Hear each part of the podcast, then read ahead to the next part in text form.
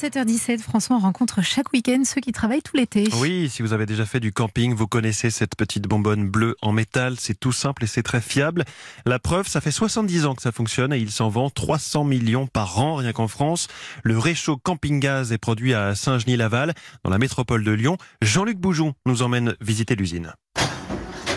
Ici, ce ne sont pas de simples bonbonnes de gaz que l'on fabrique, non, c'est une icône qui prend naissance dans cette usine, une icône de l'été et des loisirs, un emblème même des vacances à la française, indissociable de la caravane et de la grande transhumance estivale. Je veux parler du petit bidon bleu camping-gaz. Né juste après-guerre, en 1949, l'objet est devenu culte.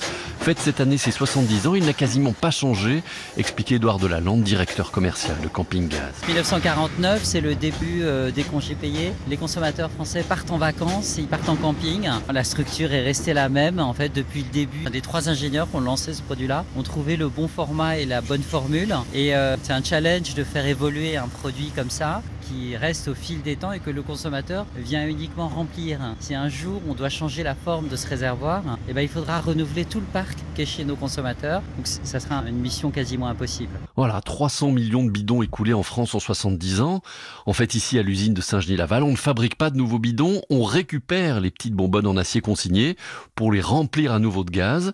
Et au passage, on leur refait une petite beauté, raconte Cyril Giuliani, le directeur du site. Les réservoirs rentrent dans la cabine de peinture, sont mis en rotation. Nous avons trois pistolets, un pour le dôme, un pour le fond, un pour le corps. Nous projetons une peinture euh, bleue aqueuse. De ce fait, les réservoirs devront passer dans un four pour sécher la peinture, puis un refroidisseur pour la saisir. Les réservoirs qui ont un aspect euh, un peu dégradé au niveau de la peinture, ils vont être grenaillés pour avoir deux couches de peinture à nouveau, une peinture grise à base de zinc contre la corrosion, puis la peinture bleue. 100% des réservoirs camping-gaz sont repeints avant remplissage pour la commercialisation. Ce qui fait qu'il arrive parfois qu'on tombe sur des bonbonnes, qu'on appelle ici réservoirs, très anciennes. Les plus vieux qu'on sorte, euh, on doit en avoir de 1960 euh, qui sont sortis pour être butés. 49, c'est impossible à trouver, c'est collector. 49, ouais. Les réservoirs d'origine, il ne doit plus en avoir beaucoup quand même. Mais sur ce site, il y a quand même toute une partie production, ce qu'on appelle dans le jargon les cartouches.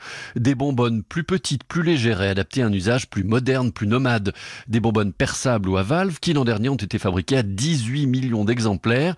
C'est la nouvelle génération du camping qui prend naissance ici. Là, on est dans l'atelier emboutissage dans lequel on emboutit les cartouches à valve et les cartouches perçables. Toutes les cartouches passent ici, donc on envoie les feuilles pleines qui passent dans une presse dans laquelle on les emboutit à l'envers. Est-ce que justement, en ce moment, on est euh, dans l'été, est-ce qu'il y a une augmentation des, cadences? Effectivement, il y a le pic de consommation qui est sur juillet-août. Donc là, on est à fond dedans? Là, on est à fond. Ça tourne 24 euh, heures sur 24 La valve tourne 5 jours sur 7, 24 heures sur 24. Ensuite, eh bien, on remplit les bonbonnes avec du gaz, un mélange de butane et de propane. On voit la cartouche à l'envers, remplie à 60 75%, 80% de gaz liquide. Ça ressemble à de l'eau là, c'est transparent. Qui ressemble voilà, comme de l'eau, mais qui a moins 20 ou moins 30 degrés.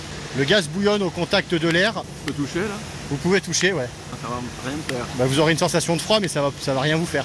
D'accord. Voilà, effectivement, il n'y a pas de danger lorsqu'on touche du gaz liquide. En revanche, la problématique de la sécurité est ici une obsession vu que l'on manipule du gaz et que l'on est sur un site classé Céveso d'ailleurs. 70 détecteurs de gaz sont installés dans cette partie la plus sensible de l'usine. Et puis ensuite, eh bien, les mini bonbonnes camping-gaz sont envoyées dans le monde entier, car le succès du camping ne se dément pas.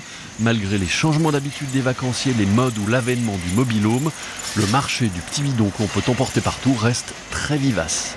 Saint-Genis-Laval, près de Lyon, Jean-Luc Bougeon, Europe 1.